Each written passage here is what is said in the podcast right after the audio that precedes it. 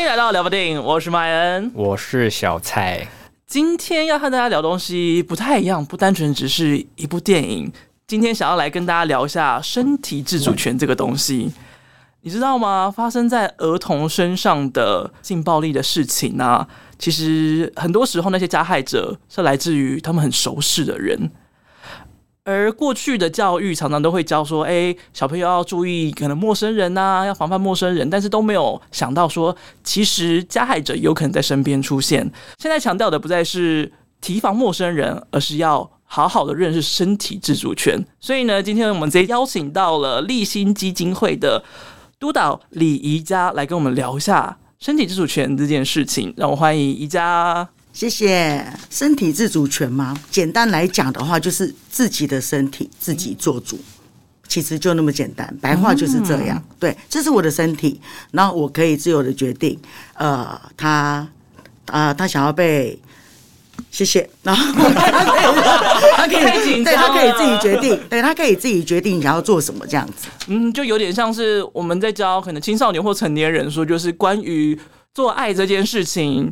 到底要不要做，是由自己来决定，不是对方勒索你说，哎、欸，很久没做啊，或者说很想要啊，就一定要跟他做这样子。其实是不是有点相像？没错，没错，直接切中要点。没错，就是这样子的意思。对，好了，因为今天要聊这件事情，但是因为我们是聊电影的一个节目，所以我们当然是要从电影来做切入。所以我们 Google 了很久，找了很久之后，发现这部不能说的游戏，要从这部电影来聊到身体自主权。首先就要问小蔡。不能说的游戏在讲什么呢？必须说，今天有点太正式了，吓一跳。今天我们是用比较专业的麦克风，不再是我们之前那个单一支的东西，所以自己有点不太习惯。现在戴着耳机，耳朵热热的。好，我们回到电影哈。那这部电影的故事大纲呢，主要就是讲小时候主角欧黛特他的父母的一个男性好友呢，总是会哄骗他去厕所玩瘙痒游戏。那当时懵懂无知的欧黛特呢，也就因此失去了他的童真。那被童年的秘密所捆绑，长大后成为舞者的欧黛特呢，只能背着枷锁起舞，生活濒临崩溃。这样，那在心理治疗师的鼓舞之下，他决心透过心里那个小女孩的双眼，重新经历那一次又一次的痛楚，重拾爱与被爱的能力。这样子。嗯，先跟各位讲一下，就是这部电影其实是真人真事。这位女主角她叫做安德利亚·贝斯康，而这部电影呢，由她主演。她也是主要的编剧跟导演。这部故事是由舞台剧所改编，它就是这个舞台剧的主要舞者跟编剧者，而这一切都是他的真实经历。所以，其实，在看电影的过程当中，你会看到，就是女主角从她个人的回忆，她现在在回忆过去的那个状态，以及她在脑海当中想象怎么诉说这些事情，怎么样跟那个当年的加害者对应的时候，这一切的。交织会让你很明确的感受到，原来有那么大的恐惧跟那么大的创伤是从小到大会延续到现在。原来他现在看起来那么乖张、那么顽劣的性格，都是以前影响来的。而且他可能在发现这件事情以前，他一直都不自知，就是这件事情其实是影响着他的。小蔡喜欢这部电影吗？嗯。喜欢，我，还在习惯。呃，必须说我很喜欢这个电影，它呈现方式就是有一点呃现实跟幻想去交叉呈现这样子。那虽然最后看完会觉得有点不飒飒，就不知道到底什么是真，什么是假，然后什么又什么样的幻想又影响到真实的他。但我觉得或许就是因为这样的呈现方式，可以完美的体现他身处那样的状态的心理到底是什么样。反正会剪，你可以在 把也乱掉地方。你家，换我离开好了，你不要离开，我离开，我们一起离开。这样子就离开的我觉得很好，我有办了。主要是我很喜欢他这样的呈现方式，就完美体现他的心理状态，就是有到底有多少是真，有多少是假，又有多少是。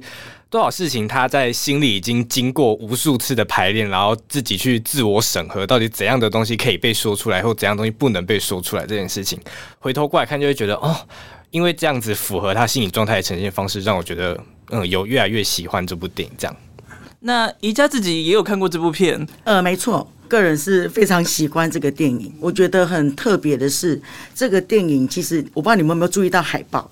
海报它呃，你看就是主角就是小女孩，然后跟一个男生在游泳池里面就是戏水在玩水，嗯嗯，看起来好像就是父女然后在那边玩水，但是其实原来这个是一个不能说的游戏。嗯，它就是有东西藏在后面，对，看似好像就是很很很。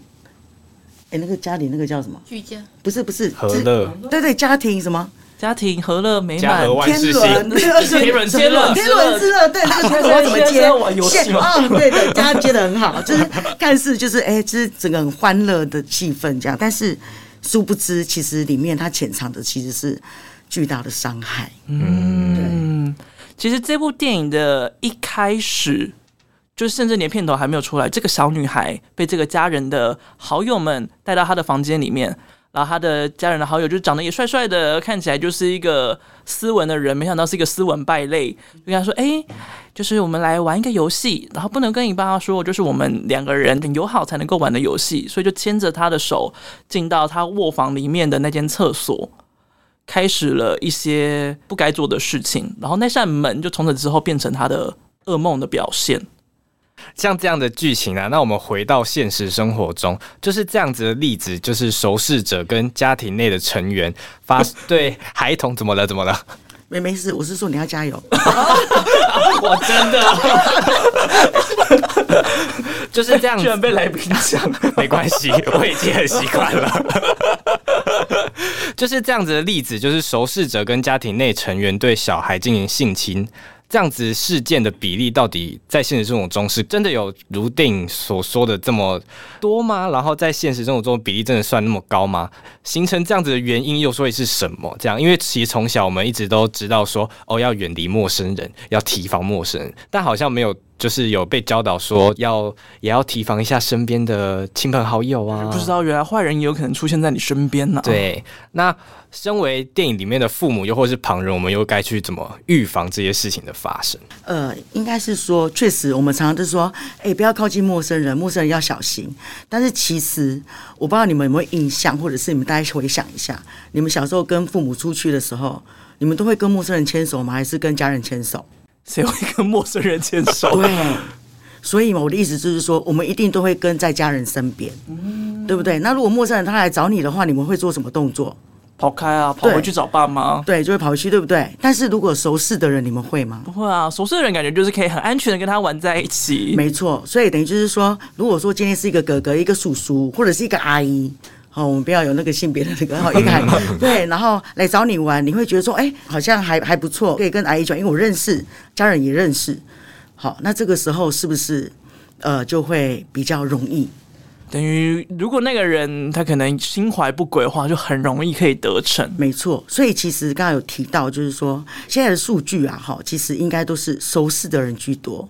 那个比例到底是比例的话，如果说我们是切以成人的未跟未成年的话，如果说是未成年，为什么我们算十八岁以下，其实它占总比例的已经到六成了。对，就是已知遭遇过性暴力、性骚扰或性侵害的到六成。哇，所以这样说比成年人还要来的更多，还要高。对，没错。然后零到六岁，呃，熟识的人是九成以上，你看高达九成，所以几乎都是熟识的人。哇，我真的是。身边会有很多很多很多可怕的人，就是除了你的爸妈以外，都不能够靠近你了。呃，呃，不一定哦，也许爸妈也是，哦，也有可能 是从还是有，对对对，也是家内还是也有可能会发生，很可怕吧？所以就是小孩子都不要出门好了，都关在房间里面就好了。哎，出门也出门在家也不见得安全啊！不要再讲了，再讲下去都不安全。没有地方是安全的。对，但是因因为家里也是有会有乱伦的部分啊，嗯，对，其实也都是会有。但像这样的事情，到底又该怎么样预防比较好呢？大概性教育啊，哈，或者是自我保护这一块，好，就刚刚有提到，呃，身体自主权，我觉得我们应该从小就应该要教导小孩、小朋友。好，你要想想看，就是我们之前接触到性教育的时候，大概是几岁？我想应该都是国小、国中吧，对不对？对对。但是你看哦，以我们现在的数据，其实你看零到六岁，其实就有数据了。零到六岁，所以其实很多人那个时候也不一定有上幼稚园，或者是才刚上幼稚园而已。不懂，对，不懂。你看，像我们这次电影的主角，呃，他是八岁，对，我记得没错，他是八岁。其实八岁他，你觉得他懂他懂性吗？我觉得是不懂的，不懂的，对不对？对，但是其实他已经在接触性了。对，那我问你，如果你不懂的话，你会想要，你会知道该怎么说吗？不会，根本你可能那个时候说不定都还不知道那个部位的名字叫什么，没错，不知道那个叫做性器官，不知道那个东西其实是不能够被陌生人触碰的。对，所以其实像儿童性侵害的部分，其实他们大概都有点像温水煮青蛙。哎、嗯，哎，我是慢慢跟你玩。我我绝对不是用一个暴力的方式，我一定就会先哄骗你，然后我跟你玩一个游戏，好我跟你玩游戏，然后慢慢的靠近你，然后甚至可能就是会教导你，然后要怎么做怎么做。到时候发现到哎，真的觉得不开心、不不舒服的时候，他又跟告诉你说，你不可以跟家人讲哦，如果跟家人讲的话会怎么样怎么样怎么样。嗯，对，所以小朋友其实他们都不敢讲，不知道该怎么讲啊，很多种状况。哎，其实就跟。大人们会遇到 PUA 的状况很像哎、欸，就是他们把它运用在小孩身上更贱了一点点，真犀利。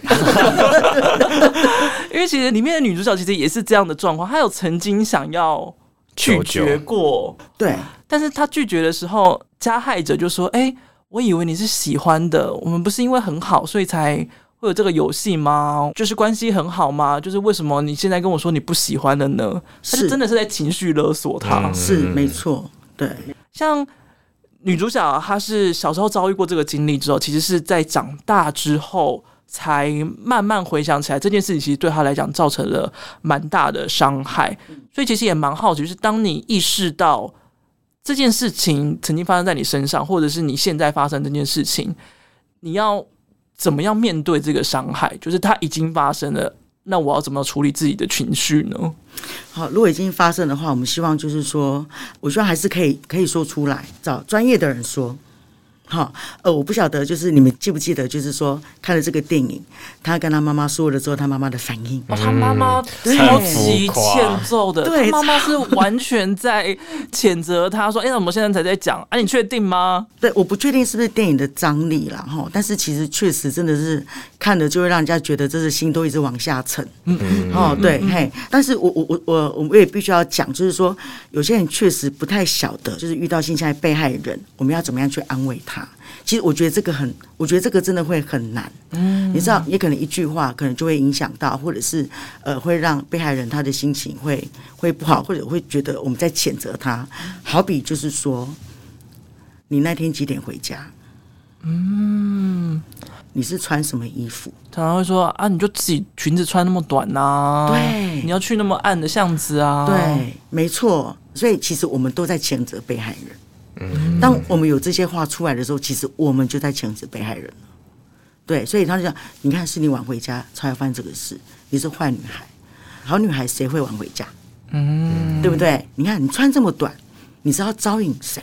都有人在怪他，就是就是你因为你没有好好保护自己，所以才会发生这种事。你要怪谁？这种感觉，没错。”没错，所以其实就是因为这样子的一些言语啊、言论啊，然后大家的思维是这样，所以会导致很多人都不愿意出来求救。嗯嗯嗯嗯。假如不知道有什么样的资源的时候，也不知道该对谁讲的时候，其实蛮长的状况可能会是跟你觉得可以信赖的朋友讲。呃，没错，我们称为重要他人。嗯，对，或者是就是我刚才讲到专业，就是也许可能可以打一三。嗯，哎，或者是相关的一些社福单位。对，其实这些都可以，或者是也许可能一些医院啊、诊所啊，这些都可以。嗯嗯，对对对，可以吗？我没有讲到立新，可以吗？哦，那就好。这句会放在里面，千万不要，我怕电话接太多，我不要。好，OK。那因为有时候可能就是我们也有可能会成为别人的重要他人，就譬如说，可能哎，假如我可能曾经有发生过事情，然后把这件事情跟小蔡讲。那小蔡应该要做什么样的反应，嗯，才能够比较好的接住，就是跟他讲的这一个人呢？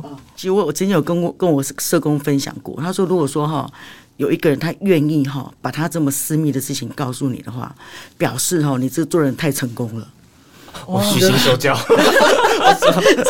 对，你知道吗？就表示就是说他真的非常的信任你，他才愿意把这个这些东西告诉你，就把这个资讯让你知道。你看他藏了这么这么久的事情，他愿意告诉你。他也许身处危险的时候，他第一个想到的人是谁？他觉得谁会可以来救他？如果你加这个电话，你要马上去救。对，你要你要义不容辞立马出发。是是是是是。如果说真的有这样子的事情的话，我们当然就是还是一定要接纳他，然后一定要让他知道，其实这绝对不是他的错。嗯，这绝对不是他的错。其实你看，我我们就讲个例子，是爸爸好。对不起啊，我我可能就是啊，爸爸打小孩。举例啦，举例。对，举例，我们就给举例，可能爸爸就是哦，但但是我们这样讲，因为你不乖，是是是小孩不乖才被打，还是爸爸他打小孩？你你们理解我的意思吗？还是爸爸他自己管住不了他的情绪？对，其实是也有可能是爸爸把情绪发现在小孩子身上。没错，没错，对，就是这样。嘿，所以。啊，很抱歉，我怎么讲到这个例子了？我只是想要想要让你们去知道，就是说，哎、欸，因为有时候真的会觉得很很很难，我们到底要怎么看？对，其实是爸爸情绪管不住，对他就是，而且他他也不能打小孩，这是错的。纵使就是这个小朋友他做错事情，就譬如说，呃，我们可能是就是这个故事里面，这个电影里面女主角的朋友，然后当他跟我们讲的时候，我们最基本能够回应他的话，可能讲什么会比较对呢？我们尽量还是就是先先陪伴他，对，听他讲这些故事。对，我觉得我觉得可以先听他说，对，我们可以做一个在旁边聆听的一个角色，对，或许可能他的一些伤痛，我们可能真的没有办法就是感同身受，但是其实我们就是可以在旁边陪伴他。我觉得陪伴是对一个被害人是一个非常好的一个呃的一个什么的一个陪伴，像是重叠的，像一个解药或是、呃、对陪伴是对被害人。呃，支持，支持，哎，支持好像不错，支持可以支持，对，陪伴其实对，呃，我，哎，该问到哪里？陪伴其实是对，呃，对受害者来讲很好的支持。哎，对，没错。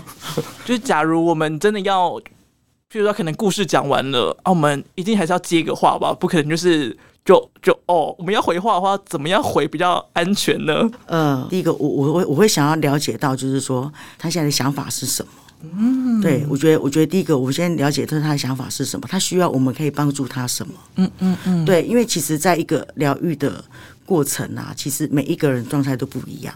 嗯，对，也许可能他现在可以面对面对司法，但是有些人可能不行。嗯，他有些人他可以面对他的创伤，但是有些人不行。对，我们看这个电影的主角，你看他长大，他已经到几岁？然后他才他才去自己去找心理咨商师，然后开始慢慢面对他过往的这些事情。对，其实这个都是这每个被害人他们自己都会有他们自己的一些一些时间这样子，这个都是急不得的。而且你看，像电影里面那个女主角，她其实虽然电影的一开头，她就已经去找了这位咨商师，但。他最开始也只有讲一部分，就是他最小时候那段经历，但他到底要怎么样处理？他到底要跟其他人讲吗？要跟他的家人表白吗？要真的去对应这个受害者吗？他其实花了很多年、很多年的时间，才又终于面对这件事情。没错，就是这个事情这样发生之后，你看。应该是说，他应该长大之后，他就到外面去了嘛，对不对？到外面自己住，然后自己工作。但是这个时候，他就我记得他有呃有吸毒，有嗑药，对对，然后可能就是交一些比较不良的朋友这样子。然后慢慢可能他的生活，你看他的生活，他的情绪，还有他的关系，慢慢的混乱，混乱到他好像没有办法去承受的时候，哎，其实这个时候他可能就是去。找咨商师慢慢来去揭开他这些事情，这样子对，所以其实我觉得这个真的是要花蛮多的时间。然后现在暂停，你应该问什么？哎，每次讲一讲都忘记了耶。对，哎，对我就想，哎，我昨天怎么会讲到这个？因为我刚才这不是讲过了吗？哎，你刚才问什么？没有，刚才好像不是问题，只是纯粹聊天的。哦，对对对，纯粹延伸到这边。啊，好好，没关系。那我问另外一个问题，我回答太多了啦。我我以后简单一两句就好了，我决定了，好不好？我尽量。OK OK OK，好，来来来，开始。那假如说，就是这个受害者跟我们讲了他这个经历之后，我们可以跟他建议说，哎，你要不要去找就专业的人士去找智商师讲述这件经历？这个应该是可以做的事吧？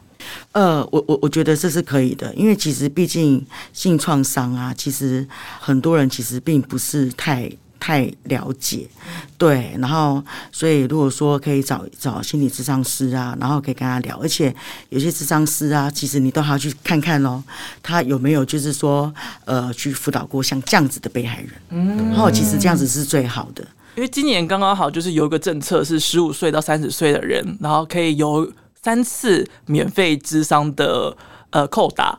然后我跟小蔡其实我们就有去做咨商，然后在那个预约的过程当中，他其实就问超级细，就是他有说，哎，你要先电话一次，还是你要先当场来，然后还是你要填表单，就是讲说你到底要咨商什么样的事情。填完那些之后，也不是你能够挑医师，是他们会有适合的医师来找你，就是他们还是会针对你到底是什么需求存在，来去配合他的相关的专业。因为有了这个免费的扣打，所以才。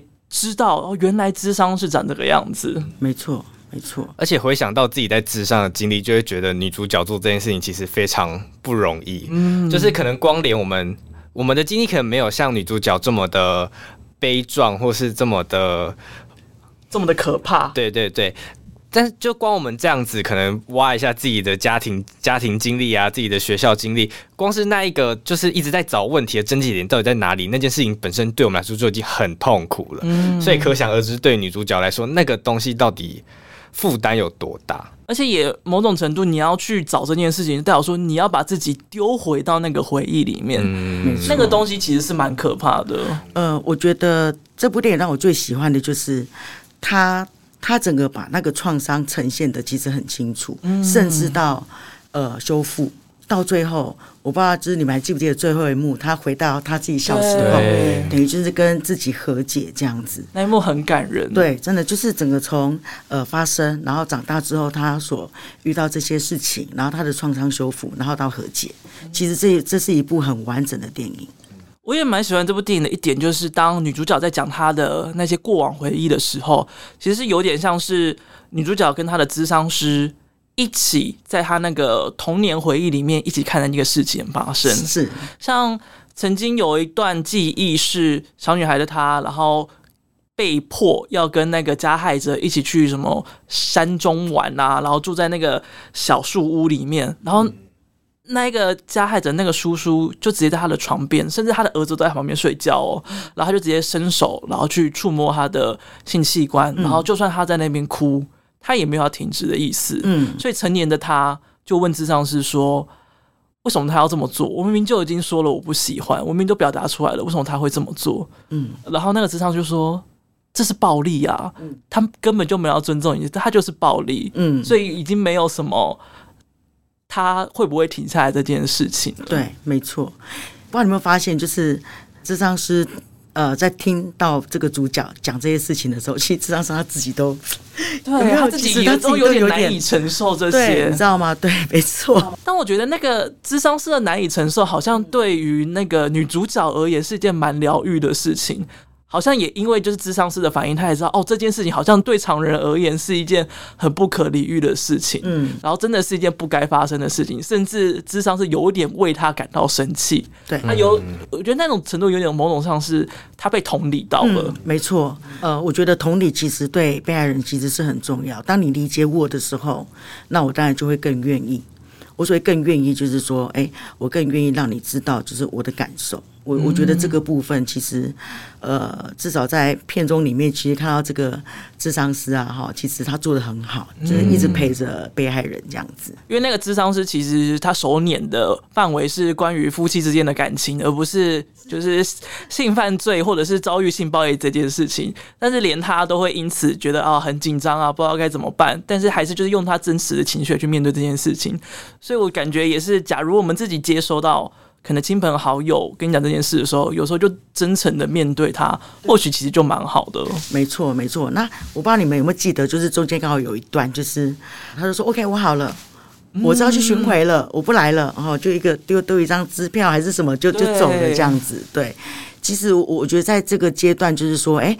当被害人如果说他觉得现阶段他觉得 OK，他真的不想再说的话，真的也是要给他点时间缓一缓，而不是强迫他或者是逼他。那如果说他真的觉得真的还是需要的话，也许他可能真的还会再回来这样子。嗯，就等于这一切都是他的自主权。对，就是他什么时候要讲，什么时候能讲，嗯，都是由他来做决定的。嗯，还是要给他一点时间。对，就是等于身体自主权跟心理自主权都是由他自己做主的感觉。没错，没错。那他后来就是在，就是等于跟智商师这边已经处理的一个段落，他也可以自己面对过去的自己的时候，他接着去跟他的家人讲。然后，当然，家人某种程度一定很难面对这件事情，因为等于他们知道这件事情，也就知道自己曾经是把他的女儿推入火坑的那一个人。嗯，但爸爸那段也很感人，就是他们要去警察局报案的时候，然后爸爸跟女儿在车上那个对话，我觉得很感人的是，爸爸的情绪很激动，然后也没有办法好好的面对这件事情。但他很坦诚的跟他的女儿说，就是哦，他已经到了这个岁数，他觉得他自己已经没有办法更进一步，他没有办法面对这件事情，所以他没有办法下车陪他。但他很抱歉这一件发生，就是他承认他自己在逃避这件事情，他很坦白的跟他的女儿讲他一切的感受。但是他的妈妈就真的非常的可怕，他从头到尾都带有一点谴责的意味，就说就是，哎，怎么现在才讲这件事情？以前发生的时候，你怎么都没有跟我们讲过？你确定吗？他说不定只是跟你玩，你只是想太多。都隔这么久了，你是不是记错了？嗯。然后甚至都已经上了法院，而且判决也都是判那个加害者输了。嗯。那个妈妈还是会跟他讲说：“好啊，现在他已经坐牢了，你还想怎样？都已经这样了，你还想要奢求什么？”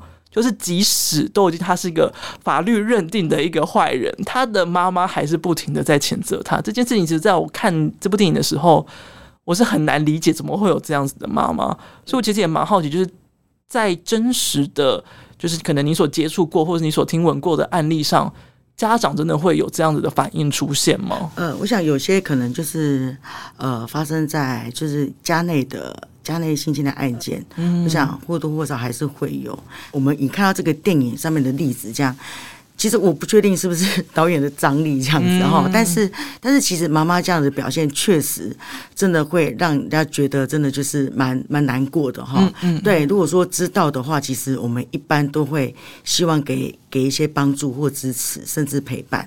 但是妈妈不是哈，妈妈就是一昧的，就是觉得说啊，你是不是幻想来的？否定到底，对，整个否定到底到到结束，就像刚才主持人说的那。其实我觉得可能会有一些一些想法，就是如果妈妈她承认这件事情，她是不是就承认了她照顾不周？嗯，她等于也是否定了自己的过去。对，没错。然后再来就是说，哎，这个朋友，你看哦，这个朋友是。他们应该他们最要好的最要好嘛，最要好，对不对？还记得我记得还有借钱嘛，对不对？对，对，还有经济上面的一些往来这样子，对。所以其实变就是说，你要他在当下马上就去看清这个事情，承认这个事情，其实也许可能对妈妈而言也是需要需要花一点时间。他可能当下没办法去去想到，我们居然这么信任的人，就是我小时候我把我的女儿交给你。结果你居然对我女儿做这样子的事情，妈妈可能也在逃避了。妈妈其实也有一些创伤在了。我我觉得妈妈一定会有创伤，一定会有。像在电影里面，最后就是其实是女儿带着妈妈一起去看智商师，但是那个状况当下，妈妈也还是否定这件事情。嗯、我那时候在看的时候就会想说，哎、欸，他们会不会其实应该要找不同的智商师？来处理，还是这种状况下应该去看同一位智商师比较好呢？呃，如果智商师，我我建议就是还是两个不同的智商师，嗯，对，其实才是比较好的。其实同一个智商师应该等于就是说我跟这个被害人我去谈，然后如果跟妈妈谈，那如果两边两边如果说可能会有一些分歧的话，那我到底是要那这个智商我到底是要听谁的，或者是我觉得了解我的意思吗？智商师也变得很焦虑，对，就 人家会说，哎、欸，到底哎、欸，明明是说 A，怎么这边说 B？你知道吗？我我觉得会变会变成这个状况，所以本来也就应该要分开，嗯，除非你做的就是团体治疗、家族治疗，而那个又不一样。对，但是如果个别智障的话，还是要两个老师会比较好。所以等于也是最好，就是还是要分开来进行这件事情。可能某个阶段点可以一起，但是不是最一开始的时候就该这么做。对，没错。那回到电影，就是我们到底有什么方式可以去察觉到，或是预防小孩可能正在被受到性暴力这件事情？呃。如果要预防的话，那当然我们就要让小朋友知道什么是性暴力。嗯，嗯，我们一定要让他们知道说，哎，像我们刚才提的身体自主权啊，什么是自我保护？对对，身体的自我保护。的确，就刚刚像前面讲的，就是我们好像受到这样子的教育，已经是国中很久之后的事情了。所以，就对于这样子的案例来说，其实小朋友对于这些东西，其实基本上就完全没有什么概念。接下来，我们就要进入就是宜家最害怕的部分，就是我们开始聊到就是立新基金会关于就是小新与空空鸟的这个计划，因 为以为是什么恐怖片，想说怕什么？我觉得这部分可以先先请就是宜家跟我们分享一下，就是因为宜家说。其实处理到比较多的，应该是以成人为主的，对吗？以你个人而言的话，是是没错。好的，以下现在很认真的开始翻解他手中的笔记，因为接下来我问他对他而言最难的一个问题，就是这一次其实立新基金会准备了《小新与空空鸟》这样的题目跟教材，就是为了让小朋友能够。认识什么叫做身体自主权，所以其中呢也设计了两个角色，一个就是小朋友的卡通人物小新，以及一只陪伴他的应该算是乌鸦吧，叫空空鸟。八哥八哥，陪伴他的八哥叫做空空鸟，所以就想要问一下，哎，准备好了吗？是我们要 call 救兵吗？要 call 他？你连事也不以为是型男大主厨。好的，现在宜家是直接放弃，就是请思玲来为我们做解答。哎，思玲先跟他打个招呼好了。大家好，我是思玲。好的，因为我们宜家督导，他主要是负责是我们所谓的直接服务的这一个环节，他是直接对着我们的性侵害被害人，提供他们在支持上面、在陪伴上面或者在司法上面的一些陪同，比较我们所谓的直接服务这一个环节。那我这边的角角色任务会是说，励馨他看到的这么多的一些暴力的一些发生，那我们就会思考说，我们有没有办法往前去做多一些些的预。防的工作或是宣导的工作，所以我的角色也就是在这一个部分去研发各式各样的一些教材也好，或是做一些倡议宣导，让大家更理解这议题上面的一些迷思，可以去有解惑。等于宜家就是第一线人员，先接住这些受害者，所以的话就像是后勤人员，就是去想说，哎，接下来要怎么样预防，让这些受害者的数量能够减少，或者是避免这些事情再度发生。哎，对对对，那。这个计划就是小新与空空鸟是怎么来的呢？OK，因为像刚才呃宜家督导这边有分享到嘛，就是他在服务上面呃遇到了很多的被害人，然后可能就会是说在心理上面受挫，在身体上面也是会受挫的一个受伤的这一个环节。嗯、那我们回想到就会是说，我们目前在三到六岁的这一个环节里面，教材上面其实是比较少的，或者是我们教育上面对于三到六岁的身体自主权谈论的也比较少一些些。嗯嗯，嗯，所以我就会。讲到三到六岁，诶，感兴趣的会是什么？可能就会是动物。哦，所以就会刚才有提到的，有那只空空鸟的一个部分，它其实就是在象征着说，哎，这个小朋友他的内心的一个世界是在想些什么，他的感受会是些什么。那有些时候呢，内心世界其实就已经有一个感受出来了，但是我们可能还没有直接表现出来，或是还没有去感觉到，哎，我的感受这样子。对，所以就是希望透过空空鸟的角色来去反映出小新的一个感受。哦，我觉得空空的那个角色超级可爱的。而且，因为除了动画以外，在教材的内容当中也有做出了那个手偶。那个手偶真的超可爱，会令人想要哎，但不要给麦恩，那个他要拿来翻，不要给他，拜托。因为套在手中的时候，就是你的手可以就伸到他的翅膀位置，所以真的你可以拍打他的翅膀，所以就是可以拿来就是可以赏人脆配啊之类的，就是玩法非常的多。但有哎、欸、有动物这样的设定，其实也蛮像迪士尼的，嗯，因为我看到那一只鱼，突然想到小小美人鱼他们会有几一些鱼啊，然后塞巴斯汀那种小虾子，就是会有一些动物去辅助这样。对，公主本身她可能没有办法讲出来的情绪，或者她维持她的优雅的时候，旁边就有人可以帮她说出那些事情来。我们那时候会设计这手偶啊，会有提到说就是要对三到六岁小朋友嘛。嗯、那我们其实也主要在想说是在幼教老师这一块来环节，那老师们其实是可以搭配一些辅助媒材，跟小朋友来认识这样子的一个议题。因为我们这两只刚才提到手偶，它其实主要是来自于我们的动画。嗯。嗯目前教材大概有哪些内容是能够让老师来进行运用的？有哪些话？刚才有提到的，我们就会是有三字动画环扣着身体自主权的一个概念，就是身体感觉、嗯、身体界限，跟遇到这些的时候，我们可以有什么样的行为反应？过去我们可能都会比较偏说勇敢说不，但是说不，它可能只是一个选择。那有些时候，可能我可以溜走，我可以逃跑，或是我可以求助。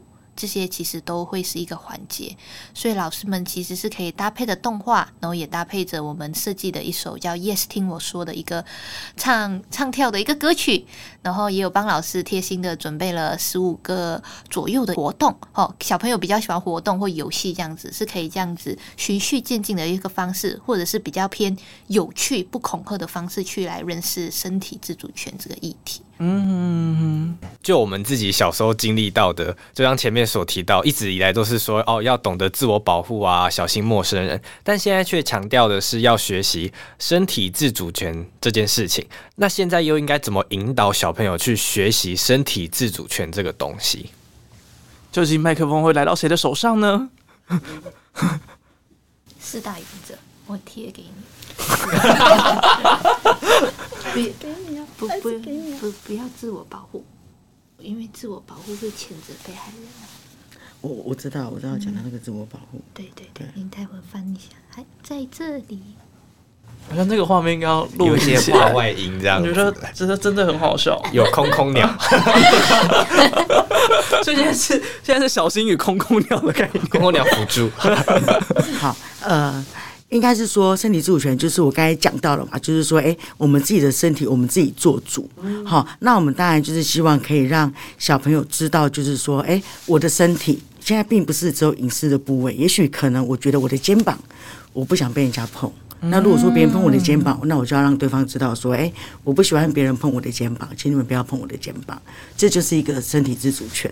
嗯，对，而且再来，其实我们会看到，就是说，其实啊，呃，就是在儿童的性侵害里面，对不对？其实男童其实常常被我们忽略。嗯，对，其实我们大大部分我们看到都是好像女生比较容易被呃发生性暴力的事情，已经有这个既定印象存在。对，但是其实男生也是占哎占多数吗？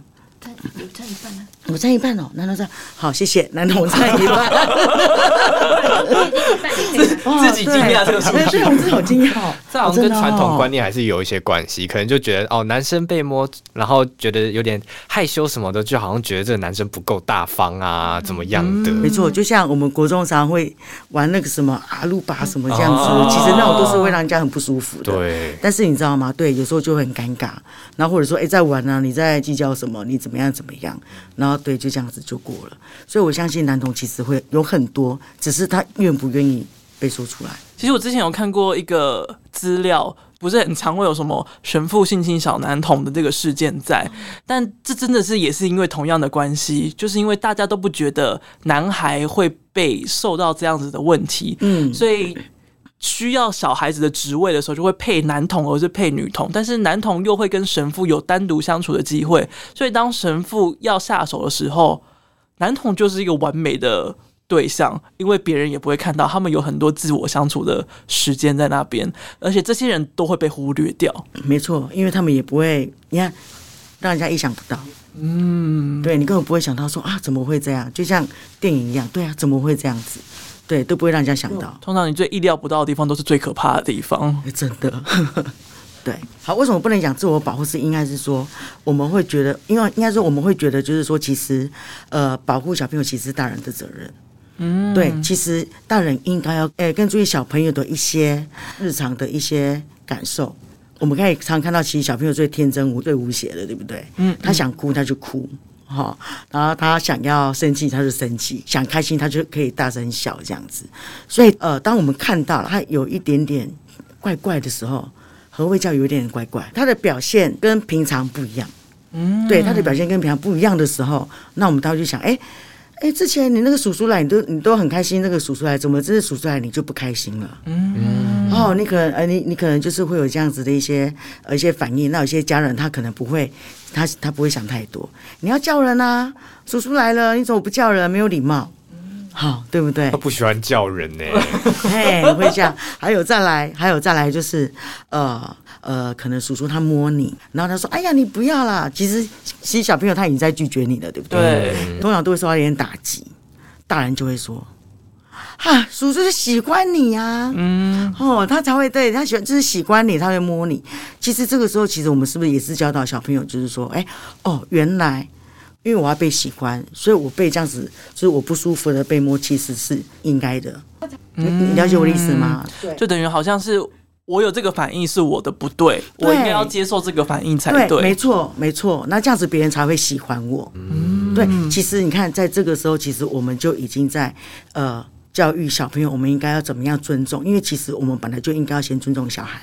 这些东西其实从家庭的日常就会慢慢的灌输到那个小孩的脑袋里面，就会成了他的潜意识，就觉得应该怎么做就要怎么做这样。而且尤其是那种什么远房亲戚来，什么不只是要叫啊，然后你还要，还要抱啊，还要抱啊，还要啊，然后什么捏脸啊，还要做什么？就是有些就是叔叔爱还有什么特定的动作要做，就是这种东西都会让人讲说，我现在是华灯初上，我来当酒家女的那种感觉。有特定动作要做是怎样？就就比如说，就是有。会有可能抓你的手啊，咬你的手啊，或什么之类，就是会有一些特定的动作存在。有啊，确实啊，有些就是哎，我要亲你一下，就亲了。其实他根本也没有问小朋友的意见，或者说哦，好可爱，想要吃一口，然后他肯定会真的轻咬，就是只会有这一种。好疯哦，这有点疯哦，要留下证据了，真的留下齿了这样。对对对，没错。所以所以其实。呃，我我觉得教育小朋友应该是说，我们当然自己要以身作则。嗯，对，我们要，其实当我们要教他尊重的时候，我们我们本来就应该要先给他尊重。嗯嗯，对，当他觉得他说不的时候，其实我们就要尊重他的不，对，而不是觉得说啊，你教他礼貌啊，然后怎么样怎么样这样之类的。哦，所以其实让小朋友认识身体自主权这个东西，同时很重要是家长也要认知这个东西的存在耶。对，没错。没错，所以其实因为小朋友他从小就在家庭教育里面长大嘛，其实最接触最早接触就是家庭，嗯嗯，对，所以家家庭的教养其实其实相对的就会非常影响小孩子，嗯，对。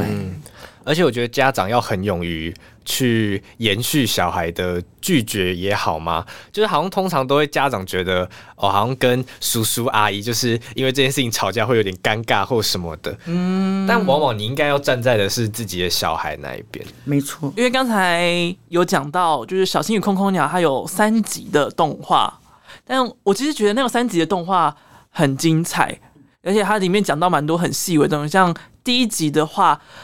有小新，因为快迟到，所以被爸爸拖出门。就是他那个当下就有表现，他好像有点不太喜欢这件事情。但是小新没有直接反应，跟爸爸反映说：“哦，他不喜欢这件事。”然后他到学校去跟同学们互动啊，有时候喜欢跟这个同学玩，有时候不喜欢跟那个同学玩。他有一些喜欢跟不喜欢的情绪在里面，但没有真的反映出来为什么喜欢跟为什么不喜欢。只有先从第一集里面认知到这件事情，然后看完第一集的时候。我记得后面的问题就问问说，诶，小新不喜欢哪些举动？反而就是丢出来这个问题，希望老师跟小朋友来讨论这件事。然后就是那个难度好像 level one、level two、level three 这样子循序渐进的感觉。到第二集的时候，就有小新跟他的同学玩，然后不小心把同学弄不舒服了。所以老师就有带着小新跟那个同学，就是一起，他说：“哎、欸，做这件事情就是可能别人会不舒服啊，怎么样？就是稍微认识一下，就是你当你知道这件事会让别人不舒服，那就不应该做。嗯，然后可能譬如说摸肩膀这件事情。”小蔡不会不舒服，但可能宜家会觉得不舒服。哦，我也会。我举例，我举例，举例，就是每个人能够接受的 range 程度不一样，嗯、所以不能你觉得，哎，为什么他可以这样玩，那你就不能这样子玩？你怎么特别小气，就不能够有这样的差异性存在？嗯，但是你刚刚也带出了就是身体界限。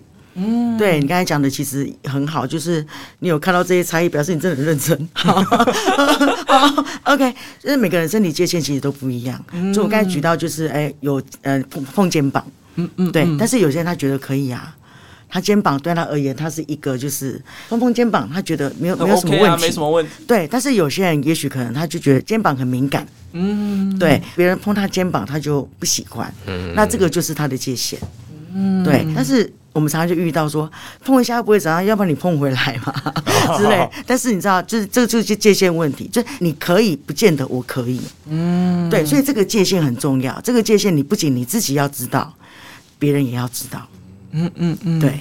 而且我记得第二集就是像你刚刚讲的，就是小新被老师叫过去教导一番之后，他回家好像就愿意跟爸爸说他被他抓而不舒服的这件事情。对，就是他把小新有把这件事情延伸到他自己的其他经验里面，嗯、所以他其实有对他爸爸生气啊，我觉得超棒的，可见教育的重要性。对，小朋友可以对家人生气，然后家人要去理解原因，而不是骂小朋友说：“哎、欸，没大没小，什么意思？”对对对。呃，我可以分享一个经验，就是我们之前就是。有一代亲子活动，也是呃儿童性侵害防治，但是我们是做亲子场，然后那个活动我们就是带小朋友，就是画自己的身体，然后他们贴他们自己不愿意被碰触的部位，然后结果他们贴完的时候，然后爸爸就说啊。你不喜欢你的小腿被碰哦，然后我们之后在生知的时候才发现到，因为爸爸常常都会这样弄他的小腿，他就觉得很不喜欢，哦、所以当他贴他小腿的时候，他爸爸就说有点惊讶，哦，原来你原来你不喜，其实应该是说他就不喜欢爸爸这样碰他，嗯嗯、所以他就特别贴出来，所以你看小朋友是敏感的。哦，那这爸爸也是很愿意接受这件事情呢。所以他震惊之后，至少还有接受。对 对对，对，说他怎么会不喜欢碰小腿？他不可能这样玩。我觉得我觉得很不错，就是小朋友他愿意就是把它贴出来，嗯，好啊。然后爸爸看的时候，我觉得这个就是一个对话的开始。对，嗯。而且刚才那个贴贴纸那个环节，就感觉好像猫咖、猫咪咖啡厅的感觉，因为有些猫咖它就会。把那只电猫给放出来，然后就有说，哎、欸，它只能够被摸头，它不喜欢被摸肚子，不喜欢被摸屁股，就有点这样的感觉，就是让你认识到你可以碰哪些地方，哪些东地方是不能碰。啊，你猫都可以尊重它，你人当然也要尊重它吧？说的真好，对，没错，就是这样。对，对啊，真的。而且我也蛮喜欢，就是小新的爸妈，因为像刚才有说，就是。小新被那个爸爸拉出去这件事，他是不喜欢的，所以他后来有对他爸爸生气。那他爸爸其实后来是有跟他沟通，就是他的睡前讲完故事之后，就会说：“哎、你今天是不太高兴，就是生爸爸的气是为什么？”然后小新跟他讲之后，爸爸是真的有跟他道歉的，然后跟他说：“好，那下次我不会这么做。”然后在第三集的同时，他们也有。跟爸妈的好朋友出去玩，就突然觉得，哎、欸，好像有点像电影里面的情节。不过就是这一位叔叔呢，没有要性骚扰他的意思，他应该比较像是有一点点呃神经大条，所以就是在跟小朋友玩的时候，一直去碰到小朋友的屁股，让小朋友很不舒服。小新因为已经学会这件事情嘛，所以他就很大声的反应说，哎、欸，觉得不舒服啊，他不喜欢。然后这个时候，就爸妈就来了。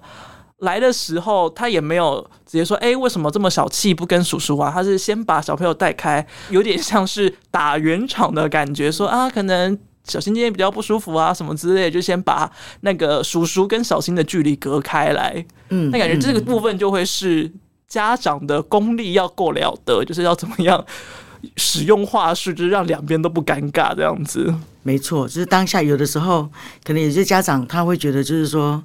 呃，不晓得该怎么处理，嗯哦，嗯，所以就像刚才主任讲，就是哎，你就是不要碰一下也没有关系啊，哈，不要那么、啊、他摸一下啦，不会伤害肉啦，对对对对对对，他也不是故意的，好玩嘛，等等之类的这样子，对。但是其实，在我们还是必须得要在意小朋友的感受，而且重点是他都已经说出来了。嗯，那像这样子的话，家长该怎么样反应？你觉得是比较适合，或者是该说些什么话？你觉得比较好？我觉得可以，就是直接让。大家知道说，哎，原来他不喜欢别人碰他这边。呃，可以教导小朋友，就是说，好，那你可以跟叔叔说啊，叔叔，我可以跟你玩，但是我不希望你碰我哪里。哦，我觉得这个就是一个说的开始，他他可以说，然后说了之后，如果叔叔也这样做的话，我觉得那就是好的开始。嗯，而且刚刚这样讲，感觉让也会让叔叔比较不会那么尴尬，对，会有一种被教育的感觉。对，有点，哎，我是在跟小孩讲哦，不是在跟你讲哦，不是在跟你讲，你只是刚好听到而已。但你也要听哦。对啊，指桑骂槐哦。我没说。那我也蛮好奇，就像立信基金会有什么样的资源？就是这个性暴力的事情，可能还是发生了在小朋友的身上。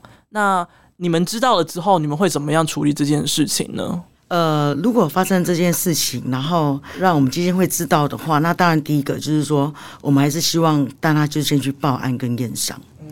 对，因为其实性侵害这个案件，其实它是非告诉乃论。他是只要知道这件事情发生，他就要进入到司法程序。对，而且其实如果说像我们社工的话，其实他是有责任通报的。嗯，对，他是必须得通报。好，然后呃，他报完验伤完之后，那当然我们就是要去处理他的一些创伤，这样子。嗯嗯、对，也许可能就是后续就会帮他安排心理咨商。那这个心理咨商的同时，就是爸妈会需要跟着吗？还是爸妈会需要被隔开来呢？呃，我觉得是要看每一个人的需求、欸。哎，嗯，对，因为其实现在事件，其实说真的，每一个的样态其实都不是这么不尽这么的相同。嗯，对，那有些如果说他可能是在家外的，他家外也许可能他需要一些家人的支持，嗯嗯，对。那如果说家内的话，哎，他家内的话，然后他可能有跟家里面可能会有一些。可能会有一些冲突等等之类的，那这个部分其实每一个状态都不一样。嗯，对对对，就看呃，就看他们的需求，还有老师的安排这样子。那我们回到这次比较快乐一点的对，刚才聊的好沉重的。对，就是这次小新与空空鸟的教材有一个主题曲叫《Yes 听我说》。那这个歌曲其实我们那时候我跟麦恩在线上的说明会听的时候就觉得好难哦。对，因为他的歌词有时候会就说哎。他现在很开心，但是哼，然后生气了，想说，哎、欸，怎么前面是开心的，后面又生气了？对，就是这样子的歌曲形式。我们那时候在听的时候，其实因为我们也脱离小朋友了零岁到六岁年纪非常的久，然后我们身边也没有零岁到六岁的小朋友可以让我们做实验，所以我们就有点不太确定，就是这样子的。教材内容能不能真的让小朋友有感觉，或是有没有什么案例是哦，好像真的小朋友有实际的一直在朗朗上口的这首歌啊之类的这样。但我觉得可以先说，就是因为在要做这件事情的时候，就是我们有跟立新基金会这边就是有一个线上的讨论，然后那个时候就是立新基金会，然后跟我们很多个 podcast 一起，其中有一个 podcaster 就是他们就是专门针对小朋友的事情来聊的，然后他就真的把这首歌播给小孩子听。他说播了一遍之后，那个小朋友就会唱了，而且还是真的是喜欢的。哦，那想说哇，原来我之前的担心都多虑了嘛，小朋友是真的是 OK 的，可能我们脑容量的问题啦。对这首歌，他其实刚才提到一下哭一下笑，我觉得某方面是孩子他们目前的在脑上面或者他们的生理上面，他其实都是还在一个发展的阶段里面，所以他的情绪的控制能力不会像我们成人那么的稳定。所以某方面其实也是想要让大人去理解到说，这不是孩子们突然间想要生气、想要哭，而是他在这样子的一个发展历程里面。来去呃，成人可以去更了解到说孩子目前的状态。其实是要可以给他协助的，因为往往我觉得对我们成人来讲，哈，我们遇到的很多压力或环境来讲，我们其实也在跟自己的情绪共处。嗯，那当我们能够安顿我们自己情绪的时候，其实我们也回过头来可以让孩子们去知道他怎么陪伴他自己的情绪，怎么去觉察自己的身体感觉。那也的确，我们有一个很大的一个私心哈，我们是希望可以比照一下，可以让他成为幼教界的国歌，可能。跟 Baby Baby Shark，因为 有一点，嗯，不不晓得可不可以跟他平起平坐，我觉得有点困难、啊。我觉得也有一点洗脑程度在。其实那时候听第一遍的时候，开始有点害怕的，我说他感觉就是有精力要洗我的感觉。但这也的确是小朋友他在这阶段里面对高音频或对音乐这一块，他其实比较能够好好的去呃吸收。那我们希望这样子的一个旋律比较有趣或轻松的一块里面去认识到身体感觉、身体自主权这样子的一块，嗯，好多我们没有顾虑到的技术层面。对啊，就果然就是就是有专业跟非专业，跟就是不同的年龄层、不同的人是有不同的对应跟沟通的方式存在。我，我们也是花了很多努力，问了幼教老师，问了园长，问了家长们的这样子，就是也请教了专业这样子。嗯，也是经历了很多的历程，才把这首歌给创作了出来。目前有什么就是？可能真的在第一现场啊，老师对教材的使用或者小朋友听歌有什么样的 feedback，你没有接收到吗？嗯，我觉得蛮大明显，是我们除了呃动画跟那个主题曲外，我们也有一个身体雷达图嘛。嗯，那身体雷达图里面，对过去的老师们来讲，就是可能过去可以有的一个素材，都会是三点式的泳装，或者是男性是、嗯嗯嗯、都是遮起来的，对，都是遮起来。那我们这次其实有做一点点的呃说挑战嘛或突破，我们都会是一个很直接全裸的让大家认识或是正视说我有阴茎跟阴部这样子。嗯，那老师们在使用上面来讲，第一个就是蛮便利的，因为他们这阶段就是告诉孩子们你要怎么样上厕所，怎么清洗自己，嗯，这一个环节，那就是很直接的一个工具。那再来就会是说，哎，过去可能在语言表达上面比较弱的孩子们，透过直接刚才有提到的贴点点也好。或者是说用一些媒材，可能乐器来去表达他的身体的时候，哎，孩子们其实也蛮喜欢的。嗯，嗯，我有个问题，就是以前都会说哦，你的小弟弟啊，你的小妹妹，就是都会用一些可爱的代称去借代阴茎、阴道，就是你的性器官的部位。但其实是不是其实现在都会蛮希望帮这些器官证明，就是让小朋友知道那个部位的名字叫什么这件事情？会、欸，因为我们其实也在想说，我们都会讲眼睛啊，然后我们讲嘴巴。如果它是就是我们身体的每个呃很重要的部位，或者是说也是我们身体部位的一个环节的话，我们也许可以不用这么的隐晦。因为像是在例行服务性呃性侵害或者性别暴力的时候，那过去遇到这样子的事情的时候，我们都会问孩子们：哎，你哪个地方可能被触碰了？那我们过去的教育里面可能都会说那里。或者是说我的小鸡鸡还是那边，那就是很很不清楚嘛。对，就是不知道说，哎、欸，那边是哪边？啊，你的小鸡鸡是指阴茎的部分呢，还是指你的阴囊的部分呢？到底是哪个地方？其实都还是有差异存在。对，它某方面这样子的隐晦，也会让说，可能对于性暴力这件事情，我明明是受伤的，我明明是需要协助，我明明是需要呃被帮助的、被关怀的，可是我很难去说出口。哦、嗯，因为它跟性有关的情况的一个环节里面，它就会是被掩盖下来，我们不直接去正视，也包括说它是一个暴力的一个事情的时候，当事人要说出来，其实也是蛮困难的。嗯，而且如果说出来对方不理解的话，那个脑脑内一直在不断回想，那也是很二次三次的伤害。对啊，然后就等于你就陷入那个尴尬当中，然后也就不知道该怎么处理这件事情，那个不知道的状况就会又更加剧了。嗯。怎么又回到这么悲伤？没有，就希望可以在这样子的一个主题曲跟这样子的一个教材里面去让我们对于性也有减敏感。然后其实性它伴随着不是只有可能遇到暴力事件，你从你出生哦，从阴道也好，或者是剖腹产子宫也好，或者是包括说精子卵子，这些都是包括性。那性除了在儿童，在国小、国中、青少年阶段，哦，梦遗之类的一些滋味也好。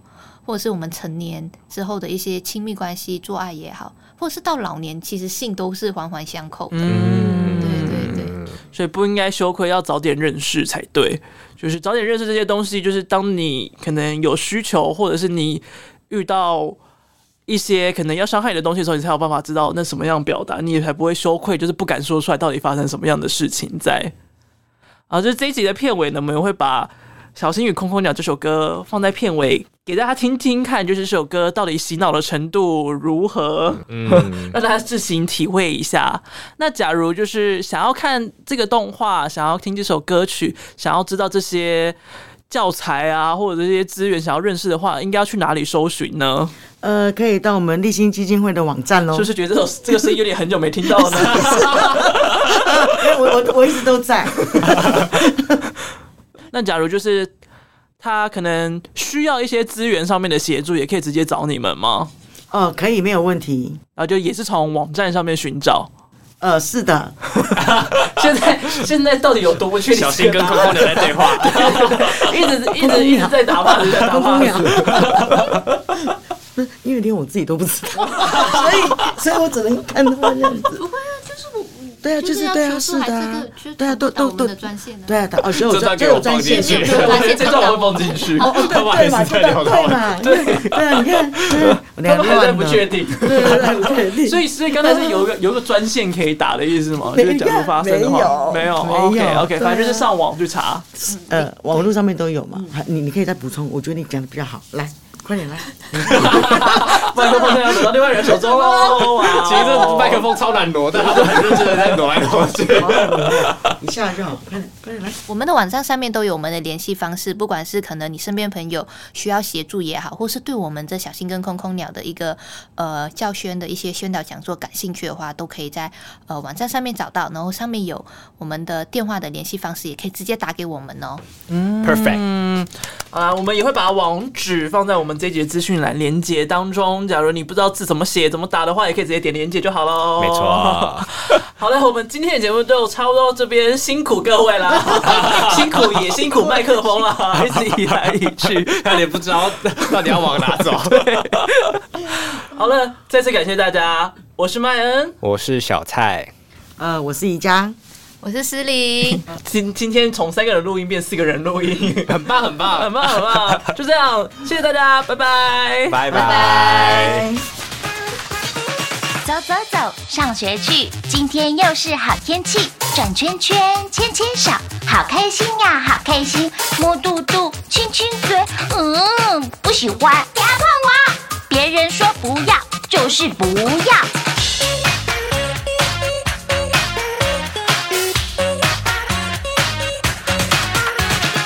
走走走，上学去。今天又是好天气，转圈圈，牵牵手，好开心呀，好开心。摸肚肚，亲亲嘴，嗯，不喜欢，不要碰我。别人说不要，就是不要。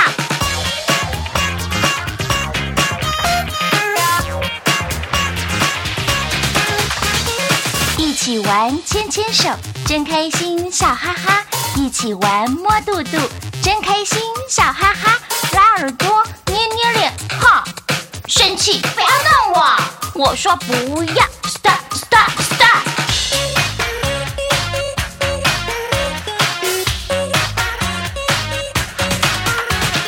一起玩，牵牵手，真开心，笑哈哈，一起玩，摸肚肚，真开心，笑哈哈，拉耳朵，捏捏脸，哈，生气，不要弄我。我说不要。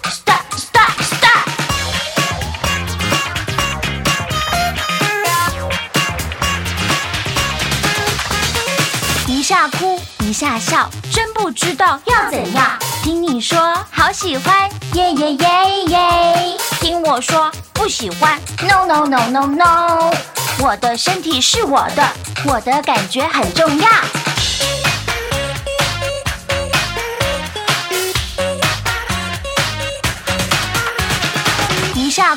一下笑，真不知道要怎样。听你说好喜欢，耶耶耶耶。听我说不喜欢，no no no no no。我的身体是我的，我的感觉很重要。